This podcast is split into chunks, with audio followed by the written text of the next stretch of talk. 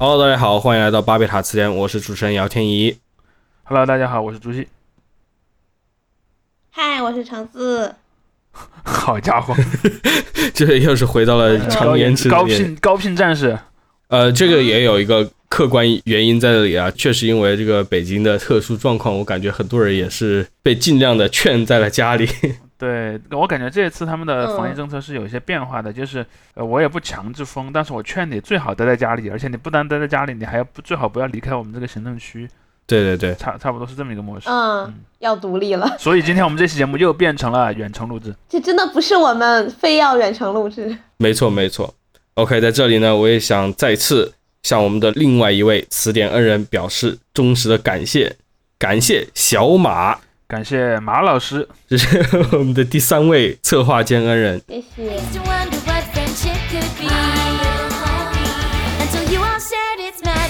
好，那今天的话题呢，由鬼王城给大家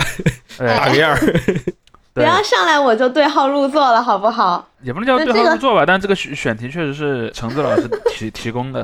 嗯这我都忘记我当时看了一个什么，比如说热搜或者新闻，然后我想到了这个话题。但是就是我首页时不时的就会有很多人在聊这个词，就是叫恋爱脑。嗯，然后那这个词呢，我就会在看大家聊它的时候，发现好像大家对这个何为恋爱脑的定义或者标准不太一样。比如说，有些人可能觉得说，你只要谈了恋爱，你就是个恋爱脑，或者说，比如说你为了和男朋友相处，你为了经营这段感情而放弃了一些什么东西，你就是恋爱脑。然后这个呢，往往又会主要指女生嘛，会说女生是恋爱脑，然后就会接着一句话，就是类似于那种什么同情男人就是受苦的开始什么之类的。然后就我在看了这么多讨论和大家这种好像很生气啊，说女人就是应该搞事业，谈什么恋爱，谈恋爱就是浪费青春的时候，我就突然好像觉得，哎，我好像就是一个恋爱脑。然后我我就会开始想说，哎，那比如说，到底是因为谈恋爱这件事情本身，大家普遍觉得它不好了，还是说，比如说，因为大家都有一些更重要的事情去盖过了，所以这个事情就是我很想让两位男士 同情你们就是受苦的开始哦那我想，先问一下程程，你被人说过恋爱脑吗？就是被说过，啊，被被 嗯女生的朋友说过，对吧？对，被女生的朋友说过，但是可能他们在我当面的时候不会用这么贴标签的词，但是他们的意思就是，嗯，OK，那那所以你觉得你的是哪些行为被人被说成这样的？其实就是怎么说呢？那个时候就是 我怕听到的，如果有家长会觉得我们在教坏小孩子。其实我那个时候不是早恋嘛，嗯 然后我就其实可能也是当时年轻，就是觉得好像这是一件很重要的事情，然后可能也会为了这个，比如说去给手机就是偷偷充话费，然后导致没有钱吃饭。因为要发哦短信，然后到长大以后也是，我会把我的一些人生规划根据我的男朋友而做调整，包括我生活的区域什么的。所以嗯你当图书编辑跟这件事儿有关吗？啊没有关系，因为分手了，好，又回归了正轨。但是你可能会因为这件事儿而去选择你你去哪个城市当图书编辑，对吧？对，因为我那个时候就是还不一定在哪个公司嘛，就甚至是在北京都不一定在哪儿。然后甚至我那个时候有想过不去台湾读研了，就直接工作。嗯嗯，当然后后来是因为那个男朋友他也蛮支持我去读研的，所以我就去了，哦不然我是会考虑放弃的。怎么样？我觉得现在评论区应该已经开骂了。不不不，我觉得这个就是两方面啊。第一方面就是说他人对你的评价，你就说别人没有用过那样贴标签的词，然后意思上表达是那个意思，我觉得还是有点不同的。就是别人想表达的一个意思，跟就是你在网上见到的，就是真正把这三个字甩出来的人，还是很不一样的。就是在我的感觉上，包括我去评价别的事情或者去表达一个什么意思的时候，我知道这不同的词之间它有一个很不一样的这个重量嘛。嗯那我觉得这个是网络和现实生活的区别。你在网络你看一个新闻，你可以转发打三个字就完了。但你在现实生活中，你你朋友跟你聊聊一件事儿，你怎么可能说三个字就结束了呢？嗯，那也我觉得还是会有的，就看那个恋爱脑或者怎么样，真的是不是词能达意。嗯，嗯，对，当然这可能是整个呃在互联网这个场域下，我觉得经常出现的一个毛病，比如说。大家都在说同一个词，但很显然，大家对于同一个词的理解是不一样的。就有点像前一阵儿，我有一个朋友在跟我聊美国大选，他说：“哎呀，这次大选那个民民主党是不是凉了？”我当时就问凉了是指什么？嗯呃，是指他呃胜选败选，还是说呃表现不符合预期，还是说怎么样？我会发现他其实可能在说的时候，他想说的是他们没有赢得这个呃众议院的嗯多数多数的席位，但他可能说了一个凉了，因为凉了是死了的意思嘛。嗯我说还是说你说民主党就此就灭亡了，还是怎么样？对，在网上这这么聊，其实经常会出现这种情况。包括我觉得程程刚才提提到的，包括那个天怡也提到了一个问题，就是说人们在使用这些词的时候，首先第一，每个人肯定自己都觉得词的重量是有差别的；第二呢，不同的人对同一个词的重量的评估也是不一样的。嗯嗯就像我们讲的，比如说，在有有些人那儿理解，可能恋恋爱脑是一个开玩笑的一个词儿，在有那些人眼里，可能这个东西是一个很严肃的指责。嗯，尤其是它可能涉及到一个，我今天想抛出我第一个观点，因为对于恋爱脑这个词，我也做了一点小小的研究。我觉得它首先是一个具有一个在女性共同体当中带有一种共同体意识的词，嗯就是当一个女性除了在私人场合啊，比如说我知道很多女生都有那种几个女性朋友的群，咦呃，可能有复数的这样的群，比如说你一个人可能有好多好多个这样的群，在这种群组里面，由于可能大家两两互相都是认识的，那可能在说一个谁谁谁恋爱脑的时候，往往是出于一个个人层面的逻辑，比如说假设我是我是那个女孩，我说程程啊，你太恋爱脑了，嗯那我的一个目标是什么呢？我的目标是说，你为了恋爱这件事儿付出了太多，可能让你自己的利益受到一定的损失。在我说这句话的时候，我是没有把整个社会的大的这个因素考虑在里面的，我只是希望我的朋友过得好一些。但是我们在一些网络的公共空间当中，比如说我们看到一个人去评价一个娱乐明星，或者评价一个公共人物，或者评价一个上了新闻当中的某个新闻人物的时候，说谁谁恋爱脑，这个时候可能就带有更多的呃一个女性，尤其是一个有影响力的女性的恋爱脑行为，会损害整个女性作为一个共同体的利益。它往往是建立在这么一个论述的基础上的。不，我们之前不知道提没提过对，曾经有一次 Papi 酱有一个她孩子跟谁姓的问题，啊，对然后 Papi 酱说我孩子跟丈夫姓，其实本身这是个个人选择嘛。他爱爱跟谁姓，那是他自己的自由，他们自己不没嗯觉得有问题，对吧？那也没有谁有资格说有问题，但就被很多网友骂。那么骂他的这些网友的出发点，你其实可以理解，他的出发点就是说，你 Papi 酱作为我们这些女性群体当中非常有影响力的一个人，你不带头出来倡导这个，在这个所谓的惯性权问题上的平等化，你反而还非常骄傲的，好像乐在其中的说，我就是把这个权利我就不去争取，那你可能会对整个群体带来一个从意识形态上和背叛了革命，对，背叛了我们的这个这个这个群体嘛，所以我觉得他可能是有这两两重意义上的对恋爱脑这么一个东西的一个分析吧。然后我先说说我对第一层，就是对于私人层面的恋爱脑这个指责的一个观感。我的一个观感是什么呢？在女性共同体当中，其实女性比较担心自己的女性密友在开启了一段爱情之后和原先的这个密友群体之间不再密切了，她会非常担心这件事儿。但我不说男人不担嗯重色轻友的那种感觉是？对我，我 我不太去说男人不担心这件事儿。比如说，我有一个男性共同体的群，比方说我们是一起聊球的，或者是什么玩游戏的，可能某某说：“哎呀，我最近谈恋爱了。”其他人可能说：“那你是不是以后就很难找你一起玩游戏，我很难找你一起去打球什么的嗯我就是想插一句，就是在初中或者高中这个所谓的早恋，甚至大学啊这种早恋的年纪，其实男生对于这个的焦虑也是很重的，他们往往是会以以一种敌意表示出来，他们比如说会数落这个谈了恋爱的男生。？”但我觉得那那个心理机制是很妙的，那个心理机制不能一概而论。对对对，我但我就是说他会有一个这样的焦虑嘛。是，我想展开分析一下这个焦虑的，我我认为的存在的不同的心理模式。第一种心理模式是，像我刚才说的，我们几个是很好的朋友，我们经常在一起分享人生，我们经经常在一起讨论一些事儿，我们甚至在一起玩儿。然后有一个人谈恋爱了，那他就离开了我们这个小群体，我们就不能互相之间产生这个，就是我们彼此之之间的亲密度就被破坏了。这是第一种心理模式。第二种心理模式，我觉得可能在男生当中这种模式也比较多，其实是一种嫉妒。对，就是说，嗯，我倒在乎的不是你谈了恋爱之后你跟我的关系变差了，而是你成了我们这个群体当中最先获得这个事儿的这个东西的人，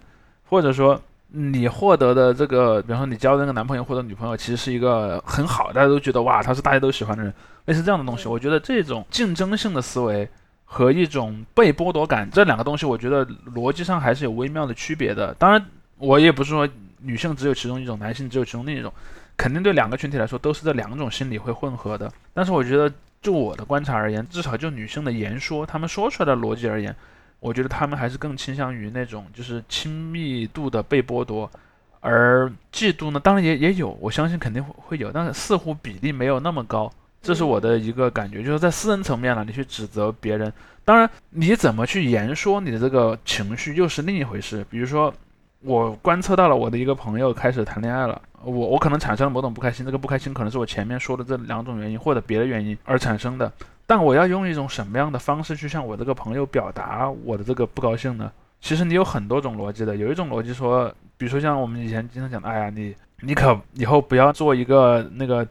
重色轻友的人，或者说你以后你不会是个特别听你另一半的，因为男男生有时候也会说自己的这些男性的朋友嘛，以后是不是你就没法出来玩了？肯定会有这这样的一种方式。而另一种，我觉得恋爱脑这种指责，这是一种更高一个维度的指责，就是说他对恋爱这个行为从总体上做了一个负面评价。嗯。对，然后这是在私人层面的一个一个问题，而在公的一个层面的问题，就是他让我们这个群体处于一个不利地位。这个逻辑成立的前提是在在于，至少我观测到很多的女性，她的一个逻辑在于说，她对两性之间的关系的理解，她仍然事实上，不管她的嘴上是否反对把女性作为一种资源，嗯，然后他在事实上都把女性当做了一种资源，嗯。就是比如说，因为我看到的评论“恋爱脑”这个词，它有两个逻辑，就是或者说有两种最典型的行为会被人指责恋爱脑。第一种就是说你在做事上你很迁就你的另另一方，比如说啊，你愿意为了你的另一半去选择一个可能对你来说不是那么有利的呃工作的城市或者工作的岗位，或你愿意为了在家庭生活当中呃为了他牺牲一些东西，包括你可能愿意去照顾他，愿意在那个情绪上在各方面去嗯去给他提供一些支持，嗯，这是一个。第二个是在经济上，你为另一半花钱，我们会在这一点上看到一个非常有意思的典型情况，就是什么呢？如果有一个女孩为她男朋友花钱，她是很容易被指责是恋爱脑。那么为什么会被指责呢？因为这就仍然是因为人们默认在一个大前提之下，就是男人是应该为女人花钱的。嗯，比如说。这个就有点像所谓的公贼或者说内卷的理论，呃，比如说，呃，首先我们承认是社会上存在的一个大的氛围，氛围是男人应该为女人花钱，在在两性交往这个语境下啊，嗯，那么如果没有一个女性出来说，哎，我就愿意给我男朋友花钱，就愿意给我丈夫花钱，怎么了？没有一个这样的人出现，他就破坏了这个我前面说的这个大前提存在的那个合法性，嗯，这个就类似于那种竞争当中啊。有若干个公司说我们要一起来垄断这个资源，使得我们的资源不降价。然后他，我觉得有很多女性在某种程度上，她是有这种这样一种思维的。嗯，尤其是他们评价一些公众人物，比如说，哎呀，某某某女明星，她自己事业那么好，她为什么还要给她那个看起来不是很靠谱的男朋友去扶持她，还给她花钱呢？哎呀，这个女明星怎么这么恋爱脑？她她是这样的。嗯，我也看到一些评论，就类似于如果有一个。比如说一个女生，然后她哪怕是她说，比如说她跟她男朋友出去约会 A A，然后她都 A A 都会被指责恋爱说对啊，为什么你为什么不让男的给你花钱？对，然后他又说我们就是什么，他长成这样，你已经不图他色了，你你你总得图图他点财吧，什么什么的。对，也会有这种评论。嗯，当然，呃，涉及到对我们前面说那个大前提，也是为什么会存在。普遍认为男人应该为女人花钱，这个现象的成因和他的那个，以及我们应该对这个局面做什么，那可能对于不同的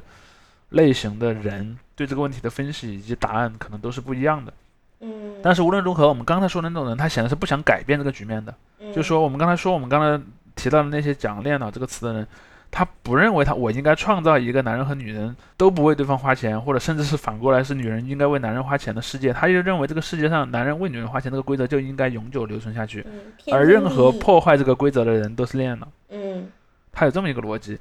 当然，这个逻辑的成立的一个先决条件，我觉得可能我们之前其实也谈论过一些关于呃互联网上的这些所谓的性别矛盾啊，这种性别冲突的一个一个东西。其实我有一个，我这么多年的观察，我作为一个冲浪老手，我的第一个观察是什么呢？就是的确，互联网至少在中国啊，给了一些人一个就是超越地理空间、超越熟人社会的构建一个共同体的权利嘛。嗯，就说在之前，比如说在九十年代没有网的时候，你真的是你你上个中学，你可能发现中学老师对女孩儿和对男孩儿的态度是有区别的，你自己的父母可能对女孩儿和男孩儿的态度是有区别的，但你可能比较难，第一，你比较难接触到一种理论体系，把你这个问题解释给你；第二，你很难意识到全社会几乎所有人都是这样的，你比较难去做这方面的东西。而到了后来有了网之后，就有一些空间逐渐开始去可以承载这样的讨论，所以这就是为什么晋江兔区成为了一个女孩们的一种所谓的女性本位的呃呃讨论社区，包括豆瓣小组当中的一部分小组也承担这个职责，就是这样的。比如说，可能最先那个地方是聊言情小说的，然后呢，很多言情小说的读者开始在那个地方讨论，讨论久了之后呢，他们自然就会聊到小说以外的东西。于是呢，可能就有了一个闲聊的区。这个闲聊区里面，大家开始讨论了，哎呀，讨论了相亲的问题，讨论婚姻的问题，讨论什么婆媳关系，讨论原生家庭，然后讨论男朋友，讨论男明星，各种各样的东西。逐渐我们就看到的这个过程当中，就形成了一个晋江兔区，或者说像八卦来了，讨论娱乐八卦嘛，因为里面显然是女孩占了绝对的压倒性的优势，所以也就形成了类似的一个氛围。而这个氛围，这种从技术上允许你存在一个超地域的、超熟人的、超大型的一个社群的时候呢，他们就会开始产生这个群体意识。而这个群体意识的过程当中，可能你又涉及到一个，是谁在里面是占据比较有利的、有影响力的位置的，然后是他们引进了什么样的观点，包括说他们有没有自己原创的产生一些新的观点，然后这都是一些很有意思的东西。当然，一个有趣的前提就是，虽然这个共同体形成已经至少有十多二十年了吧，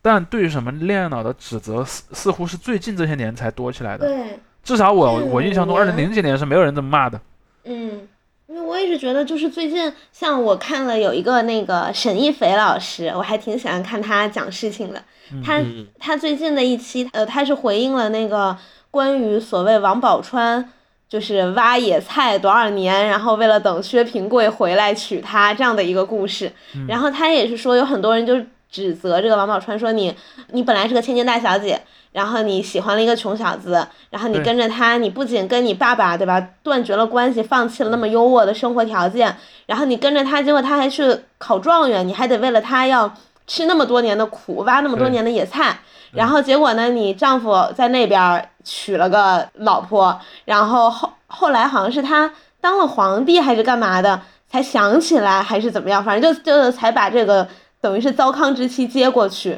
然后大家就说，你看你你为了男人这也牺牲太多了吧，对吧？嗯，就是在沈老师那个视频里面，他请了一个研究这种古呃古代呃就是法制史的一个老师来讲，他们就说，其实，在那个年代来说哈，就王宝钏她自己是有一个理性选择的，因为当时的社会是不允许男人随便离婚的，尤其是如果你从贫穷到富贵以后，如果你离婚了，会面对一个非常大的道德上的指责，然后再加上在故事里，其实王宝钏是为了不想嫁给他他爸给他安排的那个人。然后他刚好又爱上了这么一个人，所以跟着他跑。所以这两位老师就是在视频里说，他们觉得王宝钏不能算是恋爱脑，是一个有理性支撑的、有法治制度保障的结婚脑、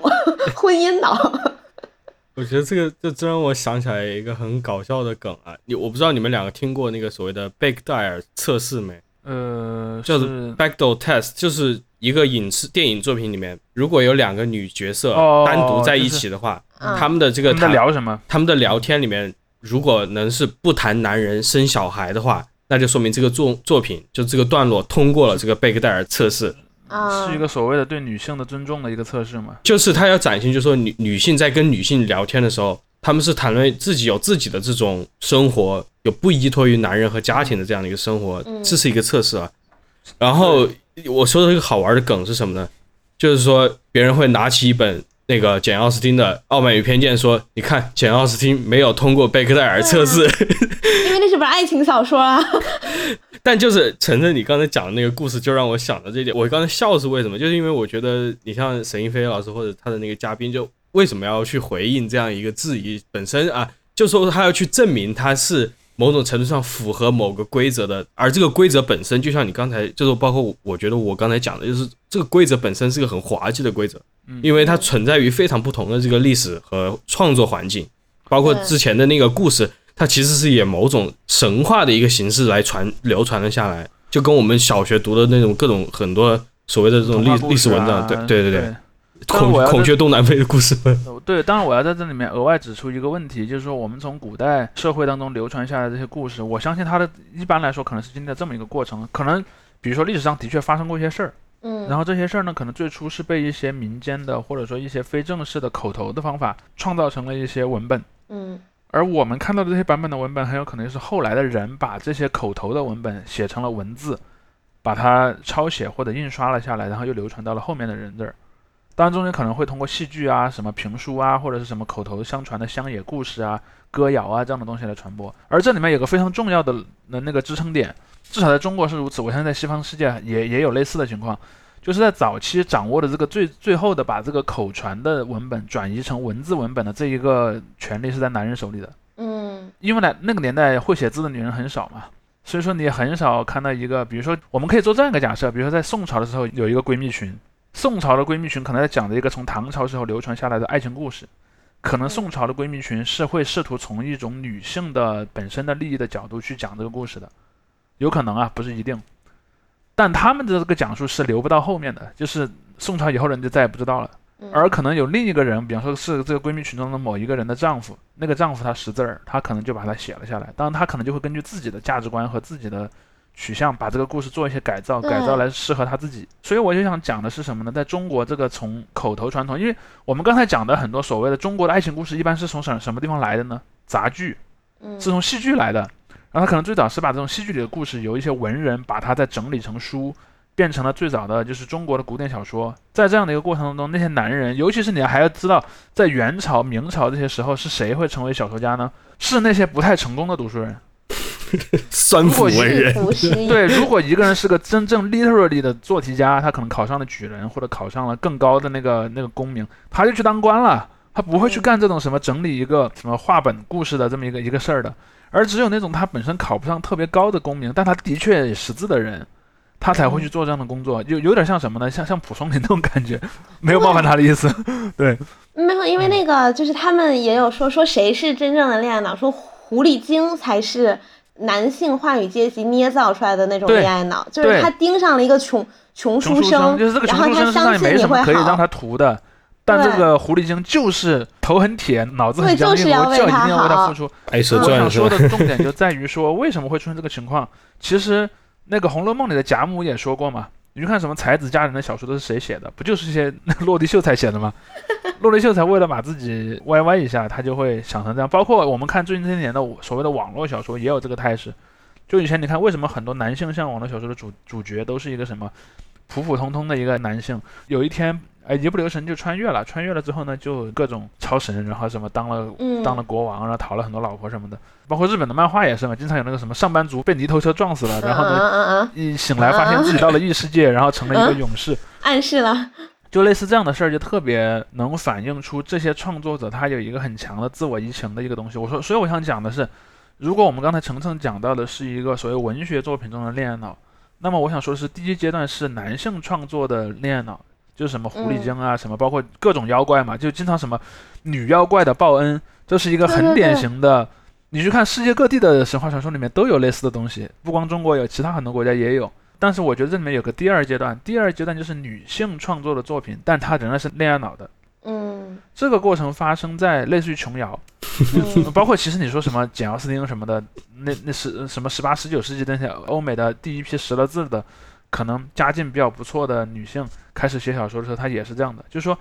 这个时候虽然是女性在写了，但是那些女性创作者的时候，她脑子里还没有开始对这个结构做一个反思，以及说那个时候的社女性在社会里，她的确没有别的什么事儿好做。比如说，你说一个十九世纪的女性，她能出去工作吗？她也不能工作。在那个时候，对于一个女性来说，她人生当中最重要的部分是什么呢？其实就是婚姻、家庭这些东西。对，嫁人，甚至那个时候都没有什么自由恋爱。那个时候自由恋爱其实是个很很很奢侈的东西，很多时候婚姻都是在这种家庭的安排之下去进进行的。嗯所以呢，从那个时候开始，你就会看到女性创作者在小说当中的创作，绝大多数情况下都是以感情为中心的，以这种尤其是男女之间的感情为中心的。嗯而这和男性向的那个呃小说家有着非常大的区别。在男性男性小说家的笔下，我们会看到那个男性的主角他人生中有很多事儿，比如他可能成了个将军去打仗，他可能成了个什么商人，或者成了一个什么政治家什么的。嗯在这之外，他可能还有，比方说有一段或者几段的爱情的关系，这是一个男性作家会写出来典型的一个剧情，而女性的作家写出来的可能是那个女性的主角，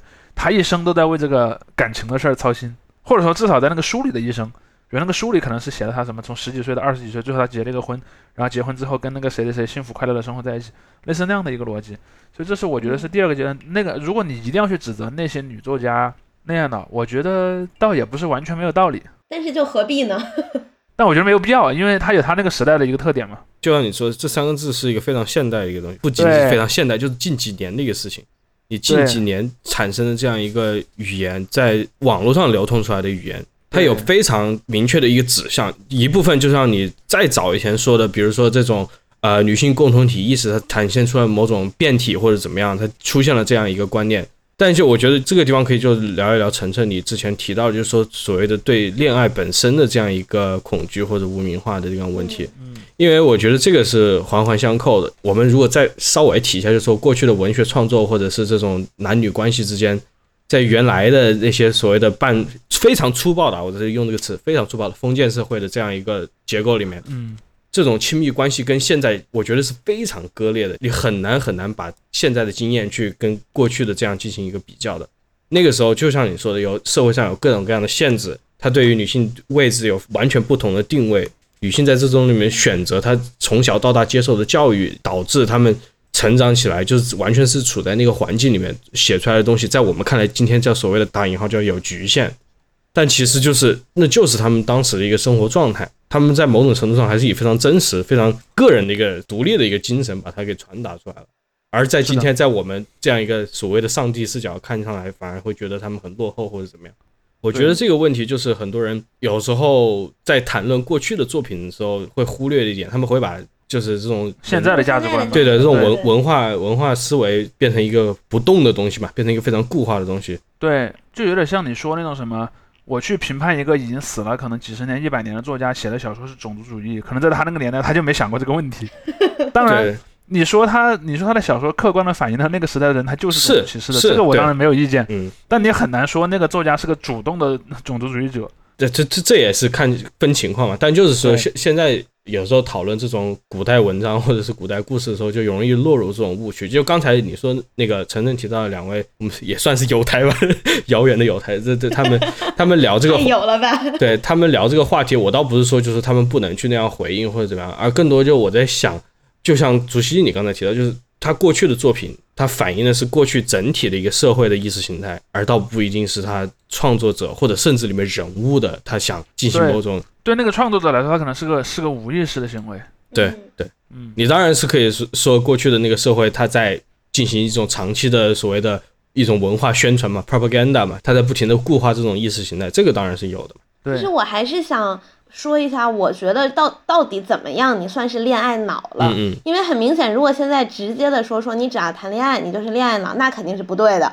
嗯那如果说我们有谈恋爱的权利的话，那你要进入一段关系，不管是跟父母的亲情也好，跟朋友的友情也好，甚至是我我跟二位这个节目的合作，对吧？你肯定都是要付出一些东西的。嗯那在这个前提下，就是难道在恋爱关系中女性就不能付出了吗？那这个也很怪。嗯，所以我我觉得点是在于，比如说他他的付出多大程度的改变了他的生活，或者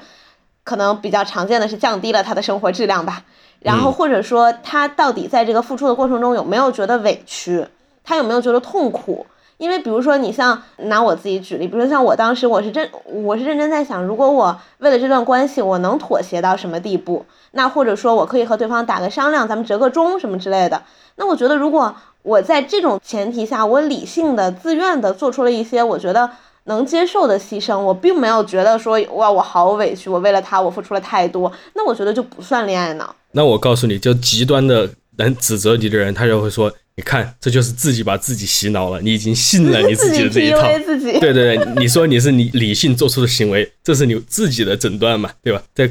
某些这个跟你八竿子打不着的人看来，他就会觉得你这个是那他凭什么诊断我？对，他他就有更高的理性。这个我觉得就是问题的一个核心所在，就是恋爱脑。你先把这个字再拆开一下，就是回到这个刚才说“恋爱”这两个字的问题上面。在很多人心里，他们其实也很难去真正去界定这个关系究竟怎么样才算恋爱，就哪些算在恋爱里面，哪些不算在恋爱里面。嗯就你一个情侣或者怎么样，夫妻或者怎么样，他们之间互相的一些行为，他们做出的奉献，这些东西有多少真的是出于所谓的恋爱才做的呢？我觉得都不一定很占很大的多数，因为到我们这个我的个人的一个想法的理解，我就觉得，其实真正大家很多交往之间的关系啊，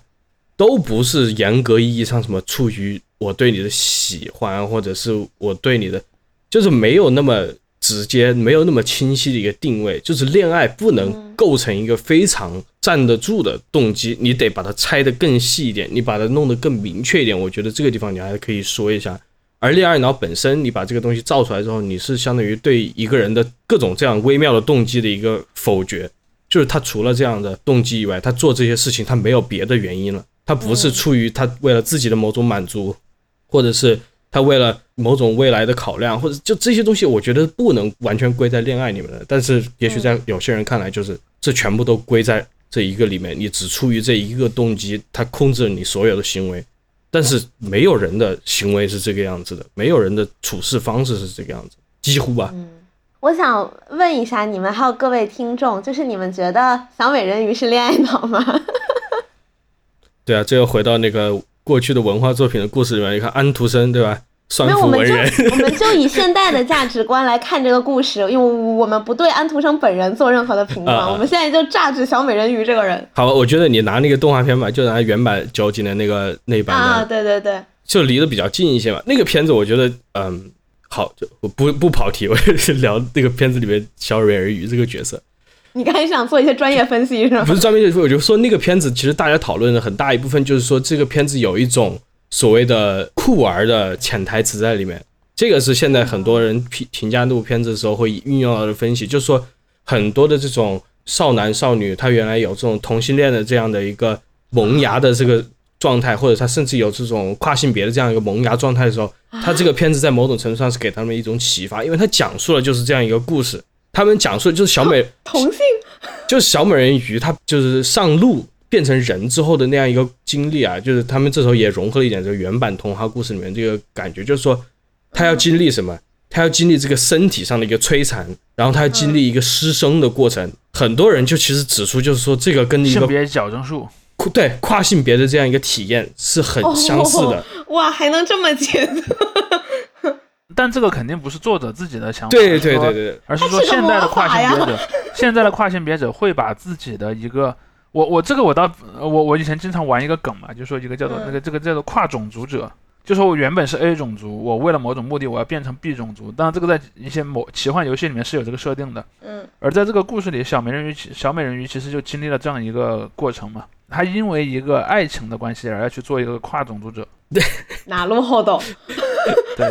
而跨种族者的体验 嗯又是和这个跨性别者是很像，他要经历一个身体上非常痛苦的重建的过程嘛。当然，我没有看过动画片儿，我只看过那个书。我想说的是，小美人鱼，我还不会用恋爱脑去评判它，因为我会把恋爱脑这个，如果我一定要指责，我也只会指责那一类作品，就是呃由女性创作出的这种过于的呃情感本位的作品，而我不会去指责男性向的作品，比如说一个男的。那个杂剧家他写了一个那个那个狐狸精，然后疯狂的爱上了一个穷酸的人类书生，我不会把它称为恋爱脑，因为这就是男人的意淫嘛，对吧？但如果是个女性的小说家写的这个东西，我觉得我们是有讨论它的空间的。嗯而说回我们刚才那个例子，那个童话显然是男人写的嘛，所以我不会这么说他。不过就回到小人鱼这个人物本身啊，回到这个故事里面，你像原来的童话故事，它那个结尾是个其实有点残酷的结尾嘛，它终归嗯终终究是以这种痛苦结尾的。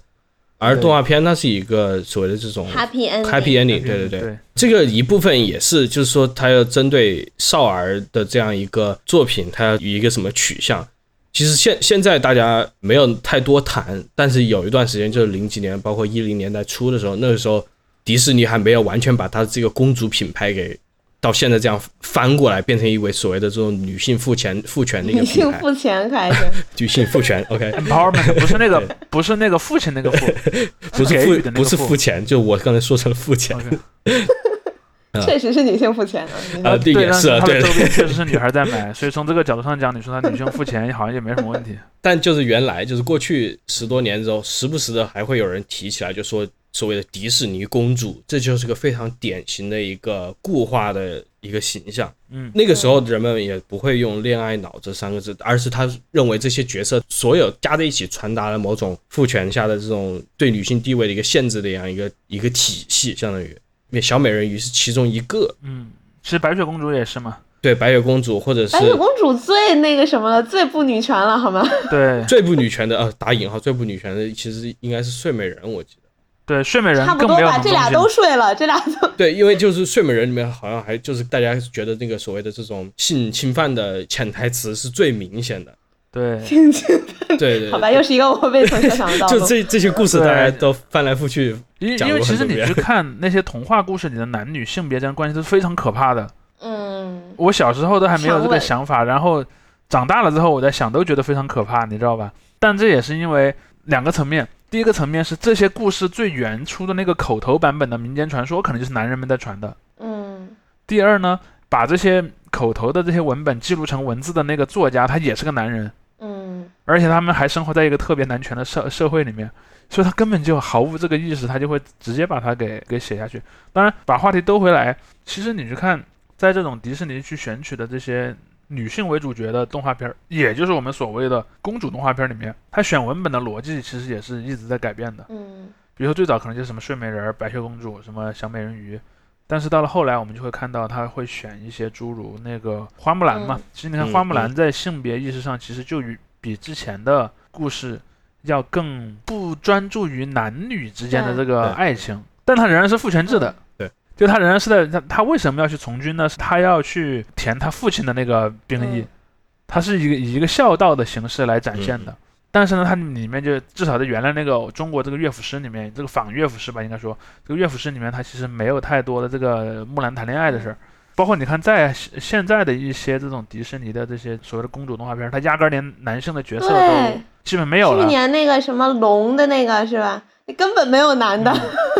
对《寻龙传说》。不过这个也也就是我刚才说的，就是迪士尼它是在有意识的把它这个所谓的公主的这样一个形象给翻白。嗯。就是你刚才提到像《寻龙传说》，包括再更近一点那个像《魔法满屋》，还有叫什么冰雪奇缘《冰雪奇缘》，就是《冰雪奇缘》还会有一点那种传统的那样一个套路，但就是这些片子里面，刺他了，就《冰雪奇缘》里面那个王子显然是一个被讽刺的形象。MV 男，但是后面还是有这样一个爱情故嗯。事，就是安娜那边有这样一个爱情故事。然后我我意思就是说，安娜的那个故事是个讽刺故事嘛？对，然后这些新的这样的一个故事出来的话，后来又引起了就是别的批评嘛，包括你说大概谈这个新版的花木兰，然后包括甚至这个魔法满屋的时候，都会说，就除了所谓的文化挪用这一层之外，就谈女性地位的时候，他为了把这个男女的这一方面给规避掉，他反而某种程度上的过度的强调了这种家庭、家族。嗯这个就叫什么呢？就这个就叫阶级斗争熄灭论。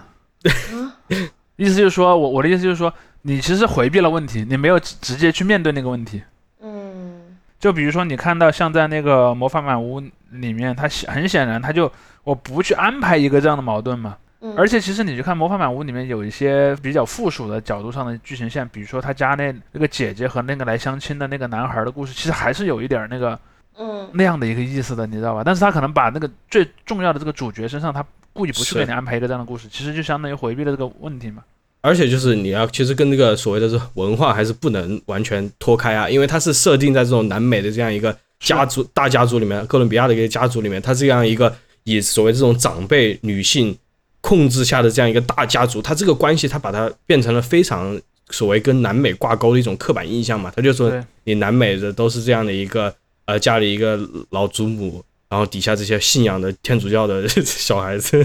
包括之前那个那个《寻梦环游记》也是嘛，Coco，你看 Coco 里面他就会说，啊，这个家族里面那个老老老老老祖母是这个家里权力最大的人。嗯。嗯但其实我觉得哈，就是像我一直挺喜欢小美人鱼的，因为我是觉得这个就是你界定的关键，在我个人看来，我觉得是在于你有没有想到那些风险。因为小美人鱼她在嗯接受那个魔法之前，她是被通知了这些风险的。然后包括说，如果你在那天不签杀死他了那个什么，手术协议书，啊，包括如果你不杀死他，让他家属来就会签一个嗯变成泡沫之类的，这些事情他都知道，然后但是他依然想要去尝试做这件事情。那他做这件事情，当然可能会成功，可能会失败，可能在在动画片里是成功了，那在故事里是失败了。那他失败了之后，这个结果他也心甘情愿的承受，他也没有说我要背弃我的契约或者怎么样的。那我反而觉得这是一种，就是如果你把他要追求的东西从男人替换成，比如出版事业之类的，或者播客事业这样的，你好像觉得挺好。对你这有一种古希腊的意味对你说到这儿，我想稍微针对小美人鱼，至少但我没看过动画片儿，我只能说我看到那个嗯嗯那个童话的文本，我你刚才说的这一点有点让我启发到我说，他其实他去喜欢上一个人类，他去与其说是个男女之情，不如说他是一个所谓的妖怪的自卑。啊、也是他就妖怪自卑，我不是人类。嗯你去看中国古代的那些什么志怪小说，也经常有这样的一个情节，就是说，呃，很多地方的民间信仰里面都说，人是万事万物之中最有灵性的一种，人生下来就已经是具有一个高贵的形体和智慧了。嗯而那些动物们呢，他们则需要通过一个艰辛的过程，比如什么，呃，某某某妖怪啊，在某某地方吃了一个什么有天地灵气之果，但是吃了这个灵气之果呢，它仍然要熬五百年，这五百年嗯艰辛的修行中间还度过了几次什么劫，最终它变成了人形啊，它可以像人一样去爱了，它可以像人一样去生活了。我觉得这里面的重点其实不是那个爱，而是它像人。嗯包括我们还要提到另一位和小美人鱼很像的恋爱脑是谁呢？白蛇。嗯，我们也会看到，在白蛇的故事里面，因为白蛇的故事它一定是有一个很强的，在江南地区的某种原住民文化里的最早的那个故事蓝本。嗯那个故事蓝本应该是后来被一些，也是我们刚才说那个类似的过程被一些酸腐文人写成了一个这样的一个剧情。所以你看那些文人就在里面加入了什么儿儿子儿子要考上那个状元呀，什么那个相关的很多就是儒教伦理的这些东西。但是我的一个猜测啊，我的一个猜测是，这个故事最早的版本一定不是这样的。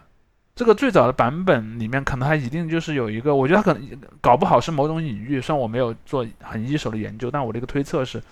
很有可能那个白蛇和许仙最早可能代表的是一个相对开化的人类族群和一个相对野蛮的人类族群之间的一个故事。嗯就是蛇代表的是什么呢？蛇代表的是野蛮，蛇代表的是种更加古老、更加原生态的东西。然后那个蛇，你看，蛇要去报恩是什么呢？为什么你蛇之前不去报恩，一定要变成人之后才去报恩？你其实有种自卑的，你觉得我还是个蛇的时候，我不能去报那个恩，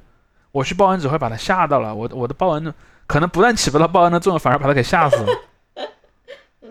所以我一定要经历了一个痛苦的转变，我自己变成了一个和他一样的东西的时候，哎呀，这个时候我可以开始利用我的法力，利用我的各方面的那个能量，去给他做一些事儿。嗯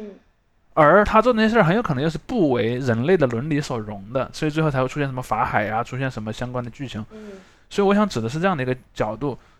从这个逻辑出发，我觉得在那个呃很多的故事，就类似于小美人鱼和白蛇传一样，它其实更多的是一个跨主义者的焦虑，而不是一个恋爱脑的焦虑。竟然好的，对，其实你去看那个什么，呃，我记得安徒生还是谁的童话里面就有什么一个公主啊，什么变成个天鹅啊，什么乱七八糟这样的东西是很多嘛嗯，。天鹅湖。嗯，那其实我觉得就是像刚才说的那个什么对对谈恋爱这件事情的污名化，也是我感觉就是随着这种感觉上还是女性意识的觉醒，说我们女生除了婚姻，除了嫁人，我们还有许多其他的事情可以去投入精力，可以去奉献生命的时候，我感觉这种时候就是有很多人把这个思维给极端化了，就是我的的。精力只能 all in，然后我一定要回报。我你说这儿，我其实想到一个点，就是说，我们与其说某某某个言情小说里的那个女主角不女权，或者说她是个恋爱脑，嗯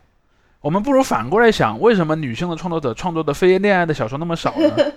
其实最大的问题不在于你写了很多的女作家们写了很多的言情小说，嗯而是在于女作家为什么还没有写出很多其他的小说，嗯尤其是在中国，比如说像我们在美国，或者写出来没人看了，其实写了也不少。是，但是我呃我我的一个观点是在中国女性小说去生产除了爱情小说之外的小说的总量仍然是不足的。当然，我们先不论这个作家是有没有包括什么类型文学，还是什么严肃作家之类的，我们先把这个问题刨开，我就把它先放到统一一个框里。我的一个观点是说，女性作家因为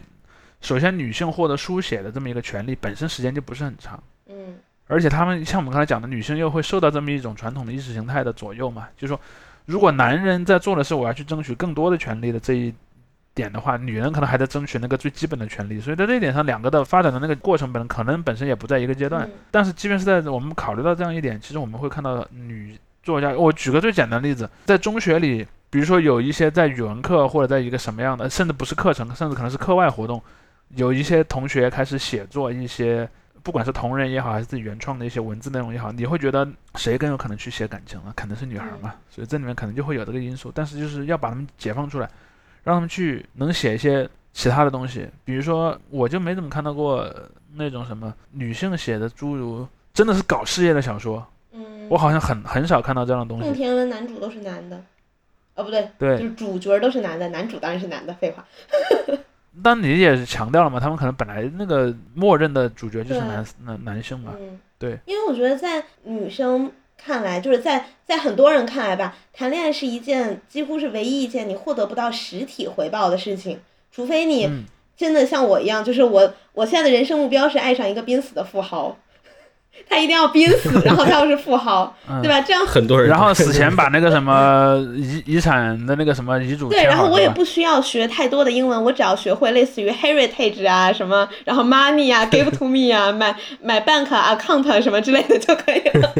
对，所以但是呃，一般来讲，这种恋爱，尤其是比如说在学生或者还年轻时候的恋爱，你不知道你们之后会过一个怎么样的生活。这个男的他有可能争气，也有可能就不争气，那那你有可能挣的就比他还多，你反而还要付出更多。那这种可能在很多人看来，就不如说我去搞事业，我能获得一些专属于我自己的回报。但是我觉得他们忽略的一点是，任何一个感情，它带给你的不是只有实体的东西，就你在其中的满足也好，享受也好，甚至可能是一些痛苦的时刻，那都很珍贵。就是你如果完全把那些剥离开，你你从一个纯理性的，就是 money 的角度去想这件事情，那那那这人就太狭隘了。我觉得反而不是一个纯 money 的这个结果去想，因为现在这个状态跟那种还是很不一样的。就是我之前在节目录之前，我也讲了一个我的观点嘛，我就说这中间其实是大家一个很矛盾的心态，就是一方面大家就觉得你不能在爱情或者什么样这这些亲密关系上面，不要在亲密关系上面投入太多，不要牺牲自己。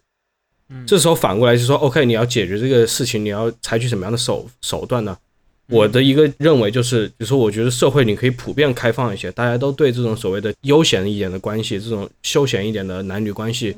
容忍度更高一点，大家的这种互相的这种交往更放开一点，这个我觉得是可以解决很大一部分问题的。就是大家真的是可以进入那种短期的关系，在某个某个情境下，哎，我遇到这个人，我暂时有点喜欢，于是我们两个去试一试，最后没有什么结果，OK，一拍两散嗯，大家以后做朋友，甚至怎么样都可以。但是，一方面就是大家觉得你要去在关系里面投入久了不行，但又另一方面觉得这种休闲关系也不行。嗯这种休闲关系让自己变得就是，如果这个女性的话，她让自己变得廉价了。对对 对，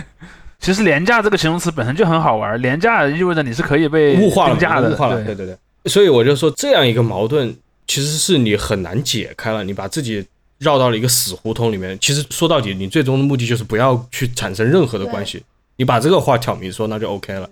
因为你不存在一个所谓的理性恋爱脑或者怎么样，你恋爱脑就是一个死胡同嗯，在他那个语境下啊，所以我还是觉得就是，也许是咱们这这样一个性教育啊，或者是情感教育这个环境下面慢慢培养出来这种感觉，就是大家一是觉得这种长期的婚姻关系或者情伴侣关系是不好的，因为这个是社会的经验告诉他的，他从对他从他父母身边看到了，他从他的这个父母的朋友那边看到，他从他朋友的父母那里看到了，就是这些长辈之间的这种婚姻关系是在分崩离析的。然后他又从他自己的这些一些同龄人身边看到了这些所谓的现代的年轻人之间的这种情侣关系，也出现了分崩，对，也出现了一种分崩离析，包括在网上看到这种各种各样的 所谓的国男高光时刻嘛。包括还有什么一些明星的个人故事嘛，什么明星塌房，我觉得明星塌房在这里面扮演了一个很重要的角色。所以你就是从上，就是从这些社会地位高的人到你社会地位普通的人，这些人所有的这个经验都在似乎在告诉着你，就是说你唯一的办法就是不去进行这种参与这种关系了。嗯，我觉得你很容一个人如果他真的在这种环境里面待久了，他很容易得出这个结论的。嗯，当然我，我要对刚才说的你们说的一个情况做一个补充，就是说，呃，恋爱脑这个词的泛滥，它其实显示了一个什么呢？它有另一个问题，就是说，人们认为对那个在恋爱中的付出这件事儿产生了一个极强的抵触。抗拒心理，我想分析两个点，第一个点是，就是会用恋爱脑这个东西来说话的人，去或者说会给人打恋爱脑标签的人，一般都非常年轻。嗯比如说，我我们假定有一帮三十多岁的朋友，他们可能也会说“恋爱脑”这个词儿，可能会显得自己好像没有和这个互联网空间脱离太远。而且我们这里就是不谈这些以调侃的意味说出来，因为其实很大一部分也也在用调侃的意味说出来。我知道，我们现在也当然我就是我对我严肃的在我首先说这个的指出这一点，就是在严肃的使用“恋爱脑”这个词去指责别人的当中，我相信是非常年轻的。那么这里面其实我觉得有两个逻辑，第一个逻辑在于说，呃，我之前也说过一个问题，就是就对于一个人来说，尤其对于一个比较年轻的人来说，你取得一个自我认同是非常困难的。嗯比如说我为什么是我？我有什么独特的东西吗？我有什么使我成为我自己的东西吗？其实对大多数人是没有的。比如说你你写出过一个什么呃很好的文章、很好的小说吗？你你你在工作上做出过什么独特的成就吗？事实上，对绝大多数人来讲是提不上这样一个东西的，他就会陷陷入这种所谓存在性危机当中。那我什么使我自己成为了一个独特的我呢？尤其是在上学的时候，你这个是非常困难的。所以我之前也讲过嘛，就是我喜欢玩游戏啊，或者喜欢干什么，都有这方面的一个因素在里面。包括说我们在学校里组织一些比赛，体育比赛什么各种各样的比赛，也是有为小朋友创造这么一种心理认同的过程。但是话说回来，不管怎么说，那些能创造出来的认同也是非常少、非常稀有、非常罕见的。而爱是这些小孩创造自我认同的非常重要的一个渠道。如果他能成功的话，所以我们我我们会看到什么？那些学生之间，他经常会会做出这样的一个行为，甚至有时候你会发现有有些小孩谈恋爱会做出一些非常激烈的行为来。我觉得这是有这个这么一个第一个逻辑在里面的，包括说为什么小朋友那么爱看言情小说，也跟这个有关系对。呀，我就好喜欢看。对，第二个逻辑则是在于说，人们对这个付出的恐惧有一个非常大的点，在于，其实是也也是我们之前讲过的另一个问题，就是所谓的代际权利的不平等。嗯比如说，如果我自己是一个呃，纯粹是我自己一个人生活，然后我自己有在赚钱，我自己在养活自己，我就算谈了个恋爱亏了，那是我自己的责任，对吧？是我自己全责。但是对于那些特别年轻的这些小孩来说，毫无疑问，如果他在恋爱中有什么付出，那也是他爸妈在付出，因此他就会产生一种，就比如说，不管是日常的那些呃恋爱当中的一些一些呃共同活动的花费，还是说以后要谈婚论嫁涉及到结婚的花费，那个数数额可就大了。那选错了，那肯定是对你的家庭是一个非常大的经济上的负担。嗯，失败的投资。对，所以从这一点上来讲，这个代际间的这个经济力量的经济权重的不平等，其实是会极大的放大这个焦虑的。嗯比如说我要是我选错了一个男朋友，我选错了一个女朋友，我自己那点钱倒是没什么，亏了也也就亏了。但是比方说，万一我爸妈投了很大的一笔钱去什么买房啊，或者去做什么一些一些相关的一些大额的支付，那这个就成了一个很大的问题了。嗯所以这一点其实也是一个逻辑，那也有一点是，这个本身现在的经济也不是那么一个高速增长的状态，人们就会对未来的预期是低的，因此他就会对失去现有的财富地位会更加的敏感。所以我觉得这也是一个很重要的点吧。包括有时候看到你看到在网上很多人聊什么谈恋爱啊、结婚啊，他们都会从这个角度去思考问题。比如说两个人的小家庭，谁要为对方花钱啊？谁花多了，谁花少了？然后财产未来怎么分配，注册在谁的名下？然后如果要生育小孩，那个抚育后代的成本谁承担？算得非常的细。这都是在我刚才说的那么一个，首先有代际的经济力量的权重的不平等和这么一个总体你对未来的预期下降的这么一个过程，所以你就会看到很多，其实他可能自己都没谈过什么恋爱，但是他就会非常那个的去指责别人恋爱脑。嗯，因为在像那种回报，比如说像买房啊、买车啊这种，其实有的时候是一种延迟回报，它不是你当下立刻就能收回来或者怎么样的。是，所以人们才会去指责那种那那种付出嘛，就说比如说你花了很多的钱，但你这个花钱很有可能是为了你这段关系能够长期的维持下去，但是万一你这个关系不能长期的维持下去呢？可能比如说你们闪婚闪离了，或者说甚至都没有到结婚那步，可能谈了几个月恋爱。比如说你跟你男朋友花了很多钱买了一些什么东西，然后你男朋友跟人跑了或者怎么了，嗯你就会看到这种指责非常多呀。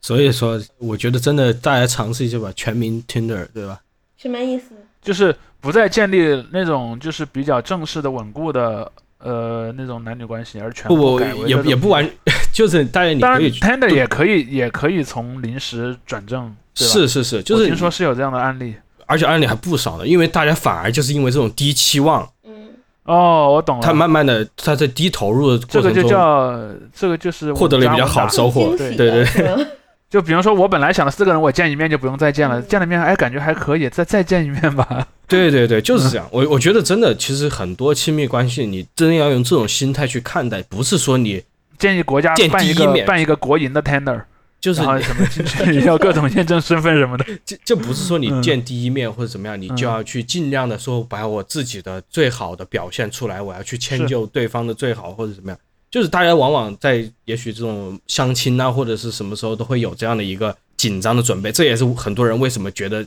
这个过程很痛苦的原因，就是他们总是会在这中间花很大的功夫。当然，我觉得这也是中国社会的一种，就中国社会的这种前现代属性非常强嘛，就是说他没有给。或者我称之为叫做压缩的属性，就是你身体的一部分已经进入到了后现代的那个过程，你身体的另一部分还留在前现代的那个场景里面嘛。呃，我们刚才说这个例子里面，比如说我们现在所花消费的东西，看的什么影视剧、看的文学作品或者怎么样，其实跟全世界很多地方都没什么差别。但是有一些观念其实仍然是非常古老的，比如说就像刚才那个天一说的嘛，如果说一个人抱着一个我不是为了结婚去的，就仅仅是想试探性的接触一下，可能是个低期望开始的这么一种，不是那句对经典的话，你就很容易被指责，你知道吧？心术不正。当然这，这也不是说，就是说，特别是如果如果作为从男性这边谈，就是所谓的这种男性只想要搞到女生的裤子里面，这这个太 太常见了，对吧？这嗯，这也是一个就是大家已经司空见惯的事情。我觉得很多女性在面对这样的情境的时候，也已经有这个心理准备，因为穿裙子，大家都知道男人心术不正，对吧？穿 这招非常妙。其所以其实就倒倒不是说就是男人可以随便，所以女人也可以随便，就是不是说就是让大家真的去随随便便，就是这个意思。就是你在进入这个过程中，你要摆着一个什么样的心态？啦，对对对，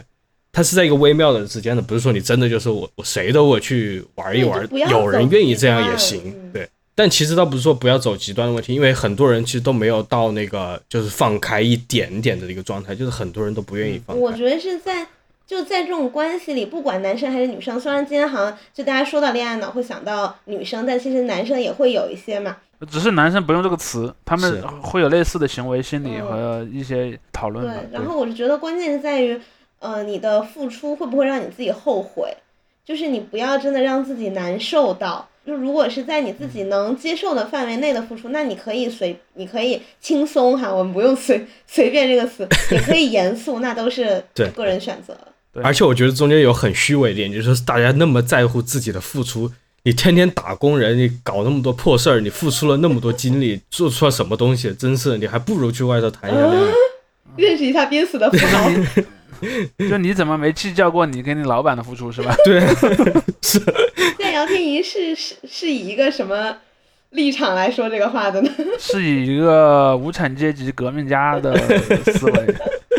对我这是我之前上一期我跟那个李修实聊的时候，我在说几次齐泽克。我经常我还逮着机会，我会跟别人说，我说齐泽克还还有什么高论？齐泽克有个高论，他就说列宁主义爱情观。然后他举的例子就是说什么，我记得是提过，就说那种长征途中的情侣。嗯，你说那个时候你说那大家这种男女长征认认真的在长征吗？红军长征不是，就是 literally 的那个长征，就字面意义的那个长哦，征不。是爱情长跑那种长征啊，对，是两万五千里长征。当然也不一定是指那个长征，很有可能，比方说你在闹革命的过程对，闹革命的时候，对他当然那时候应该是讲俄罗斯人，他就是说那种革命时间的情期间的情侣，大家都是不指望对方活到第二天的，嗯，你要以这种态度去面对你的关系，这时候你就会有有这种全面的自由，活不到你是第二天。你这是一种完全完完全全的自由，你懂吗？就是对，视死如归嘛。视死如归嘛，对。那还是濒死的富豪吗？那不 活不到第二天。不是，但是濒死的富豪会给你留下遗产，然后你身边躺着的那个濒死的革命家只会连着你一起 被枪毙。这个时候就是所谓的这个辩证唯物主义，你这给彼此之间最大的这种自由的话，你得到的是什么？是最大的忠诚，是你别的途径都换不来的忠诚。对，就说这个人就算马上要死，他也愿意爱你。哇，好的呢。OK，这期这个单元结束。有有有有哪位听友认识濒死的富豪，请把联络方式留给我。当然说起这个，其实也也也想起了我最近在看的那个德剧嘛，就是那个巴比巴比伦。柏林，对，哦。就是那个呃，你背叛了工人阶级那个表情包的出处的那部剧，嗯。那个剧里面其实就有很多这样的这样的一些场景嘛，就里面有很多那种什么革命家也是抱着这样的一种心态在谈恋爱的。当然，现在社会上你估计见到的都是满嘴说这些的人，然后心术不正的男性，这就是那个当然肯定的，不是，即便我们把时间往回倒一百多年，到了那个二十世纪初，其实里面也有很多那样的人，对对对。所以还是什么靠近男人就是不幸的开始，是不是？包括我们之前有一期节目谈论过的那个，就是刚上线又被下架的那个剧，那个剧我看那个开头，我觉得那个剧里的革命家就有这样的一个特质。对，对，大家多个心眼儿肯定是没有坏处的，但是就是你这个心眼儿是一个什么样的出发点我？我我觉得是这样的，我我们如果把这个感情这件事儿看成一个游戏的话，你对待它的方法不应该是抗拒这个游戏，嗯，而应该是去玩的更好，玩的更好。哎，查一下攻略嘛，对吧？查一下攻略，然后做一点准看着那。些海王的生活，对，提前看几个攻略视频，然后那个加几个讨论群组是吧？然后嗯开始去玩儿。然后马上变成了 PUA 集团，是吧？，确实攻略，呃，其实对谈恋爱看攻略这个行为，就有点那个所谓的 pick up artist 的，至少是那个词的原始意义对对对。我之前就想插一句，就是说那个说男性没有恋爱脑。其实有啊，节目开头陈晨提起这个，我就想起了最近那个什么为爱冲锋，嗯，我就觉得那个特别好笑，因为我我我就像你刚才说的，我们不会用这样一个词去形容男性嘛，但是会有类似的行为。对，但是我甚至都不会觉得这个行为很类似，因为我我突然就是我我我当然说的不是你说的那个行为，我说的是啊在男性群体中存在着类似的行为。对对对，我就是说我回想起那个事情，他的那个描述，就是大家对他的反应，然后跟我们刚才谈论的这个事情，我就觉得真的太明显了，就是说所谓的这种女性对于男性来说，他这个所谓的财产属性，在今天仍然非常强大。嗯，对他对于这种自己的所谓的打引号爱人或者怎么样的保护，他这个男性的这个冲动，或者他至少描述出来的这个情景，跟这种所谓的保护财产的是很像很像的。嗯，而女性对于男性，他完全是没有，就是你很难看到这个层面出现，就是很少有人会说哪个男的变成了一个女生的财产是这样的，是会的，是会，但就是很少嘛。这包括社会它也是少，他们呈现的这个故事的形态是不一样的。比方在男性的故事里面，我们我们看到是什么？一个男的拿着刀要呃要 或者拿着或者拿着什么去武力的方法来保卫自己的那个所谓的财产。而在女性的这个故事里面，你们看到是什么呢？是各种所谓的斗小三嘛所谓的大婆文学嘛。我刚才想说，如果一个女的她为了保保住自己的男朋友去跟其他女生，那就会被叫做是雌竞啊或者什么的。呃，不，我觉得这里面有两种逻辑，这两种逻辑同样存在于现在的青少年女性的讨论话语空间当中。一种叫做大婆主义，嗯就无论如何是原配有理。嗯你要知道，虽然会被说雌竞，但是如果你你自己是原配的时候，你是可以豁免于这个指责的。嗯比如说，当那个男的是一个，比如说他是个无主状态，几个女性去去争夺他的时候，这个时候可以会被指责为雌竞的。但我认为雌竞这个指责非常虚伪。坦率的说啊，我认为雌竞这个这个词非常虚伪。比如说，有任何一个说别人雌竞的女性，如果她自己想谈恋爱，但假定他喜欢的那个男孩有另外的女孩也喜欢他，他想要去争夺他，或者要想要去赢得他的喜欢，他会说自己雌竞吗？肯定不会的。嗯他其实就是讨厌别人而已。当然，这个跑题了。我说回刚才说的那个逻辑，说的逻辑里面就是说，女性对于男性的这种财产化的这么一个话语，它不是像男性那种以一种暴力的形象，以一种那种形象来出现，它是一种更加迂回、更加在水面之下的一种形态去出现的。而我在说一个我刚才说的，我觉得男性里面也有类似的恋爱脑行为的一个例子。这个例子发生在我们上学那个年代，比如说我们上学那个年代有还有一些用现在的观点来讲，只能说颇有古风的这么一种一些行为。比如说，第一，可能人们认为一个班或者一个宿舍的同学之间应该有非常密切的关联，甚至是某种道义上的关联。比如说，嗯、你们宿舍有个人可能惹了一点麻烦，大家有有一定程度的义务去帮助他，类似这样的一个一个观念。在那个年代还多多少少是有的，所以我们经常看到这种情况。我们假定有一个男生宿舍里面有几个同学，当中有一个谈恋爱了，但基于我们刚才说那个逻辑，人们认为谈恋爱的时候男孩是要花更多钱的，对吧？那可能他哎今天没钱了，可能同学们会借他一笔钱，你知道吧？帮他会出现这个情况，就是大家集资给我们的一个好朋友去让他当恋爱脑。嗯 当然我不知道现在的男生宿舍里面还会不会发生这种行为了，但是在我们那个年代，这种行为是会有的。所以我觉得从某种程度上来讲，虽然男人当中也存在那种对自己的好朋友谈了恋爱这个事儿会有一些不高兴的情绪，那个情绪的逻辑像我一开始说的，它也有不同维度产生这个逻辑的一个心理基础。嗯但有另一个同样重要的行为，就是说他们之间会对别人的这种亲密关系有，还是有一种祝福，这种祝福也有可能是一种规训的结果啦，但是它在一定程度上是存在的。嗯但我不知道女孩当中有没有，比如说某有某个女生谈恋爱，她想给她男朋友送一个比较贵的礼物，然后会不会她的闺蜜们一起筹钱给她买一个礼物？我不知道这种事儿发生会不会发生，以及会有多大频率上发生。但是像我刚才讲的反转的故事，就是好几个男生各自借了一点钱给另一个男生，让他去可以比较体面的跟他的女朋友约会，这个事儿是至少在一段时间内是发生过的。嗯，其实女女性之间对于比如说彼此谈恋爱的事情，还是很大程度上取决于认不认可那个男的，然后他们的这个所谓的认可，其实就是建立在于你值不值得托付终身，就还是有这么一个对话，题这个其实就是从反面说明了刚才天怡说的那个问题嘛，就还是一个财产属性和物物化的一个意意思嘛，就是说说白了，你这个恋爱谈的值不值？对，就？是这个问题，所以其实还是在以以这种评判来看待这段感情，而不是真的说，比如说他有多喜欢这个人啊什么之类的，他们都没有带有感感情的要素去看的。当然，最后我也想补充一下，就是呃，网络上面会放大一些声音，会对。遮蔽一些声音，就很多人不愿意把一些别的经历说出来，尤其是这些经历跟我们见到的这种主流的意识形态嗯。如果相悖的话，或者我们换一个说法，如果现在网上这种骂恋爱脑的这种声音特别多，那谁还谁还想去分享自己关于这个的经验呢？对吧？就是包括自己，就是有很多男男男女女，他们在这种比较休闲的关系里面、放松的关系里面，他们没有什么太大的这方面的焦虑，也不会在这方面去分享。嘛。对他反分享，反而别人会骂你说你烂裤裆什么的，就就会这种东西，怎么对吧？说了这么多这种词儿？当然，我觉得那些在辱骂别人恋爱脑的人，他们自己是我反倒觉得他们更有可能是那种婚恋压力的承受者，嗯，就很有可能是那种不管他自己内心深处还是他的原生家庭，他的反抗是比较强烈他的这个婚恋压力转化为他对恋爱脑的指责。好吧，OK，所以你看，今天我们 全都变成那种心理医生的诊断了。知心姐姐，不能代替真正的这个医学观念，呃，对，如果你感觉到有什么不适，请咨询你的医生，请咨询专业人士，请咨询专业人士。免责声明一下。对，免责声明。嗯，OK OK，那我们下期再见喽期再，见拜。拜拜拜。